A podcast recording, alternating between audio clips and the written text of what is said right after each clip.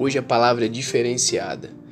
Já tem um certo tempo que eu não gravo uma palavra nova aqui na nossa nosso canal por conta de tempo, mas hoje eu vou deixar uma mensagem de Deus especial para você.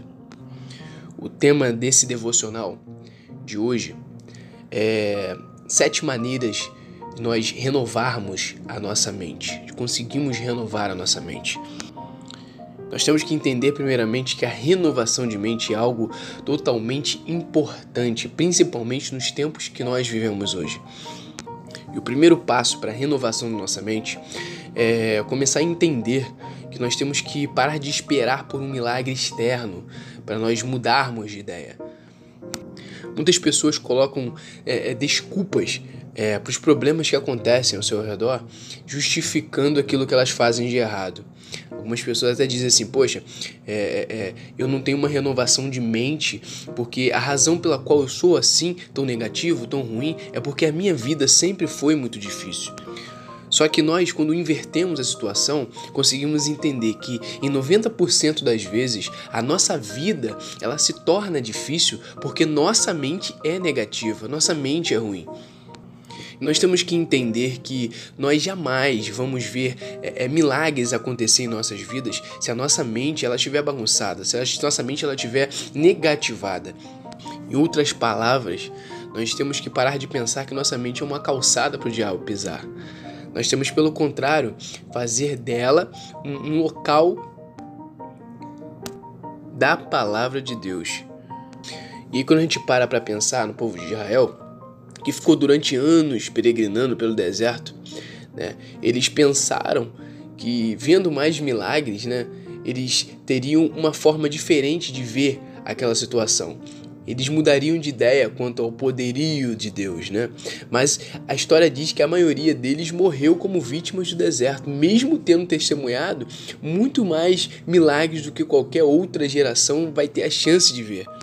E a gente vai para o Novo Testamento e lembra dos fariseus, que eles acreditavam nessa mesma mentira, que se o Cristo fizesse mais milagres, eles acreditariam que ele era o Filho de Deus. E a história conta que apesar de todas as coisas sobrenaturais que Jesus Cristo faz, incluindo até mesmo a, a, a, a ressurreição dos mortos, né? Eles mesmo assim não estavam convencidos.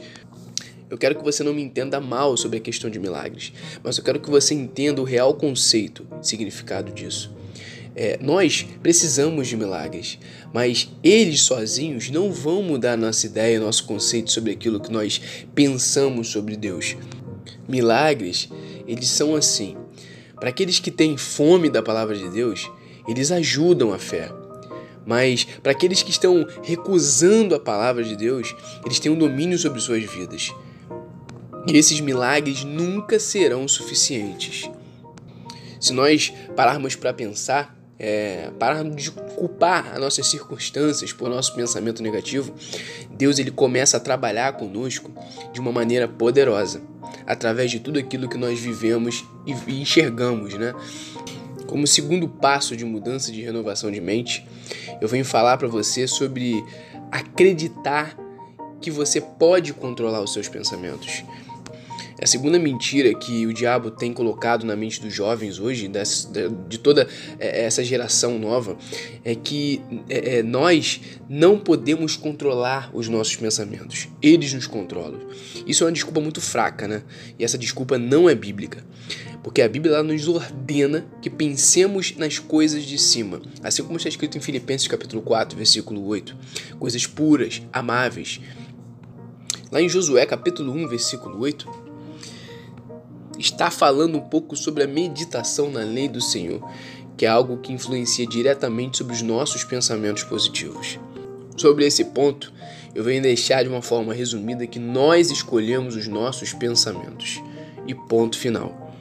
Como terceiro passo, eu venho falar com você sobre aquilo com que você ou nós alimentamos a nossa mente se torna uma mentalidade fixa. Nós temos que entender primeiramente que é impossível mudar uma mentalidade sem alterar o que sua mente está preenchida. E o que é uma mentalidade? É aquilo que controla você. A mente né, é o que você controla. A única maneira da gente conseguir mudar esse nosso pensamento padrão e automático é preenchendo nossa mente consciente com novas informações da verdade de Deus. Aí uma vez que a nossa mente consciente ela tá cheia de informações, ela entra na mente subconsciente. E por que que eu falo sobre isso? Vamos lá, 95% dos nossos comportamentos, eles são automáticos. O ser humano é assim. E é por esse motivo que nós estabelecemos metas e não atingimos. Porque estabelecer metas é uma função da mente consciente, mas alcançar as metas é uma tarefa da mente subconsciente. E quando você parar para pensar que a mente subconsciente, ela ocupa a maior parte do cérebro. E ela não funciona pela lógica. Portanto, a nossa mente subconsciente, ela acredita em tudo aquilo que é dito repetidamente pela mente consciente. Então, quando você lê a palavra de Deus, você é, é, tem o hábito de orar, de ler, você transforma aquilo que é subconsciente em consciente, vira automático. Quando isso acontece, você consegue atingir metas no reino de Deus. Tá conseguindo entender? Como quarto ponto, quarto passo, né? Nós temos que confessar o que nós acreditamos e não aquilo que nós sentimos. É um fato quando nós dizemos que nós possuímos aquilo que nós confessamos. Nós possuímos a salvação porque nós confessamos Jesus Cristo como nosso Salvador, como Salvador de nossas vidas. Nós possuímos as promessas de Deus porque nós confessamos com, as nossa, com a nossa boca. Quando você é, é, tem o hábito de confessar regularmente aquilo que você apenas vê, né, sente, você está prejudicando a sua fé e não está ajudando a tarefa de abandonar pensamentos negativos. Quinto passo e um dos passos mais importantes, resista a pensamentos negativos. Encha-se de pensamentos positivos. Esses pensamentos positivos, eles é, é, não permanecem, né? Eles precisam ser adicionados continuamente na nossa mente. Já os pensamentos negativos, eles nunca vão embora. Eles precisam ser expulsos da nossa mente. É, eles não saem automaticamente. E toda vez que eu falo sobre pensamentos, eu lembro da parábola de Jesus sobre a semente, né? Quando lá em Mateus 13, o Cristo ele começa a explicar que o solo e o semeador é, é, é, podem sofrer ações, né? Coisas ruins, como erva daninha, precisa ser arrancada, e as boas sementes precisam ser plantadas. E mesmo essas boas sementes plantadas, elas precisam ser nutridas para que germinem. Já a má semente, para que ela cresça, você não precisa simplesmente fazer nada. É simplesmente jogar ela que ela vai crescer. Ela cresce por conta própria. Infelizmente, as boas sementes elas nunca vão crescer assim. O mesmo acontece com os nossos pensamentos. Os maus não vão embora automaticamente. Os bons não vão ficar automaticamente. Para isso existe uma coisa chamada ação. Nós devemos encher a nossa mente com a palavra de Deus, abrindo espaço para ela em nossos corações e resistindo aos maus pensamentos do inimigo que diariamente nos bombardeia levando cativo e submetendo a Cristo todo pensamento mal. Lembra lá em Coríntios, né? Quando a gente lê em 2 Coríntios capítulo 10 e 5, quando Paulo fala sobre os nossos pensamentos negativos, é sobre isso que ele quis dizer. É só você imaginar que a nossa mente é como um navio à procura de um porto para atracar. Você não pode impedir que os navios ruins naveguem de um lado para o outro no oceano mas você pode impedi-los de atracar no porto da sua mente, no porto que você vai atracar o seu navio.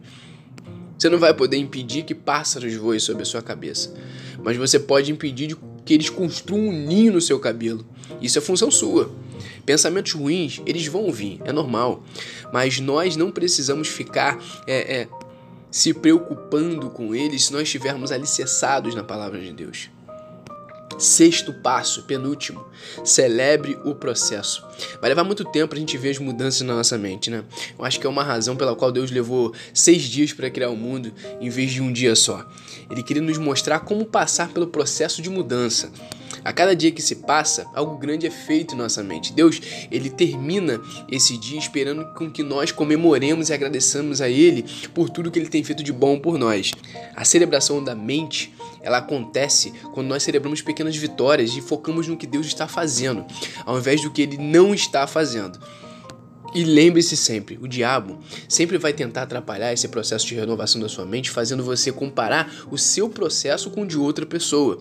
Sabe a história da grama? A grama do vizinho sempre é mais verde, né?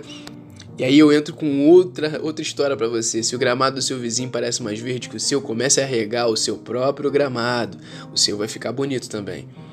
Seja a melhor versão de você que o mundo já viu. Lembre-se, o que Deus começou, ele é fiel para terminar. Filipenses capítulo 1, versículo 6. E ele ainda não terminou a obra em nós. Sétimo e último passo. Espere por milagres. Esperar que algo de bom aconteça é uma boa escolha para nossa vida, né? É um ato de fé. Uma pessoa com a mente renovada, ela tem expectativas positivas na vanguarda de sua mente. Não deixe de forma alguma sua imaginação criar uma imagem é, é, é, que as coisas vão mal para você. Com uma piora da doença, quebra de relacionamentos ou até mesmo um fracasso nos negócios. Substitua essas imaginações negativas pelas promessas da palavra de Deus. Se você continua tendo maus pensamentos de que algo vai acontecer e eles não acontecem ou eles acontecem, né? Você está usando sua fé contra você mesmo. Eu, né, particularmente, escolho confiar em Deus e esperar sua graça e sua misericórdia, que é o mais importante. E aí eu te pergunto: isso significa que nunca teremos dias ruins? Não.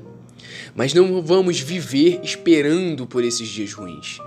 Temos que confiar em Deus, temos que esperar em Deus e acreditar que nós sempre devemos fazer a nossa parte para ter uma mente renovada em Cristo. Graça e paz.